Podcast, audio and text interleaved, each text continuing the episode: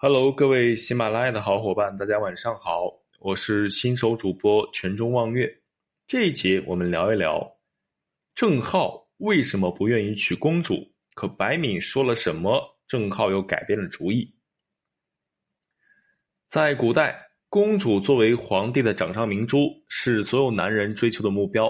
谁能够娶到公主，就能摇身一变成为驸马，那么一生就有享用不尽的荣华富贵。但在唐朝，这种情况却反了过来，很多人都不愿意娶公主，不愿意做皇室的驸马，这究竟是怎么回事呢？唐朝时期，社会上门阀士族的门第观念很重，很多大族都有数百年的历史传承，在他们眼中，李唐皇室不过是有胡人血统的暴发户，所以这些世家大族都愿意与同样有几百年历史的家族联姻。所以才会拒绝娶皇室公主。到了唐朝晚期，这种现象更加明显。唐文宗在位时期要把公主许配给山东的望族，结果被直接拒绝，气得皇上大骂：“我家二百年天子，顾不及崔卢耶？”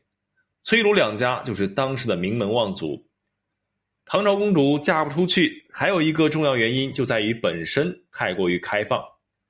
因为唐朝皇室有胡人血统，所以皇族女子并不是很拘泥于儒家的礼法。唐朝的公主大多活得十分的随性潇洒，这也成了世家公子们不敢娶公主的重要原因。公元八百四十九年，唐朝在位的皇帝是唐宣宗。这一年，他要给自己心爱的万寿公主挑选夫婿，结果看上了前宰相郑殷的孙子，当朝状元郑浩。万寿公主在私下见了郑浩之后，也被他的一表人才所吸引，立刻同意了这门婚事。满心欢喜的唐玄宗找来郑浩，向他说了公主的事。没想到郑浩婉言拒绝了，还表示自己已有婚约在先，宁死也不可抛弃心爱的女子娶公主。唐玄宗非常生气，但他是一个仁慈的皇上，也没有处处罚郑浩。等到他走了之后，唐玄宗。找来了宰相白敏中，让他当媒人前去做郑浩的思想工作。白敏中找到郑浩之后，怎么劝说都不管用。原来在老家有一个女子与郑浩青梅竹马，两人曾经盟誓今生不离不弃。白敏中被他们的爱情故事所打动，没有再多说什么，只是留下了一张纸条就离开了。郑浩看过纸条后，立刻前往皇宫面见唐玄宗，表示明天就愿意娶万寿公主。皇上见他回心转意，非常高兴，立刻叫人准备婚礼，马上让状元与公主完婚。